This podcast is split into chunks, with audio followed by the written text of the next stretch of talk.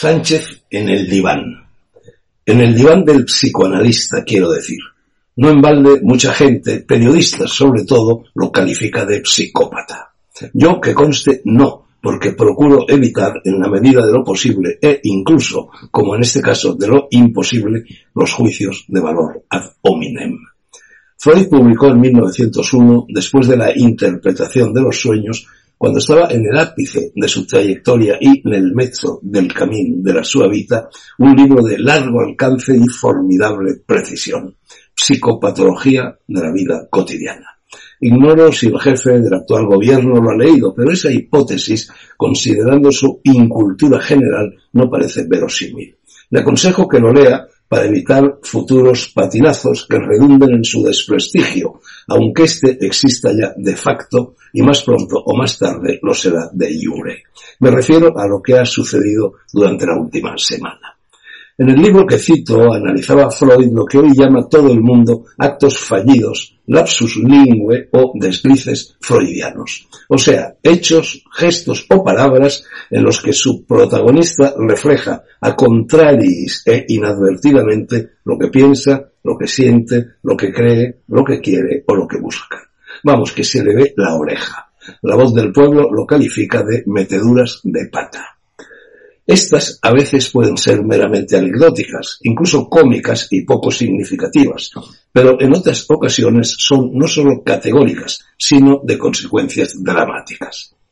Pedro Sánchez incurrió en dos actos fallidos de tremendo alcance, por más que no desee yo ser tremendista, al hilo de la semana que hoy en buena hora termina. Lo malo es que va a empezar otra y el país va a seguir y lo que te rondaré en las mismas manos en las que ahora está. Él, por cierto, no tiene la culpa. Se limita a ser coherente y eso es legítimo con su insaciable voluntad de poder. La expresión, por cierto, es de Adler, uno de los más relevantes discípulos de Freud. La culpa es de los diputados, sean o no de su partido, que lo apoyan y más aún de quienes hace algo más de dos años lo votaron. Yo no lo hice. Con su pan se lo coman, por supuesto, pero es que ese pan nos lo comemos todos. Gajes de la democracia que en gloria está.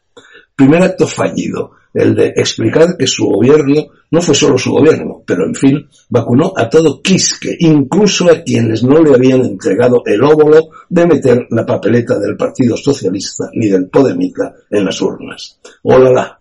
Qué buenos son los padres esculapios que nos llevan de excursión. Bonita forma de entender la democracia, ya que hablábamos de ella.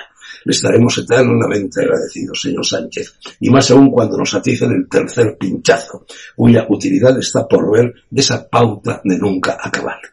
Segundo acto fallido, el cabezazo no de respeto, sino de hipocresía y pleitesía ante la bandera de quienes insultan, esconden, incluso queman o pisotean y ningún respeto sienten por la única bandera que en puridad debe defender, exhibir y saludar el jefe del gobierno de una nación soberana.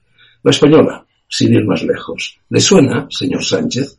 Túmbese en el diván del psicoanalista, por favor. Igual tiene cura lo suyo.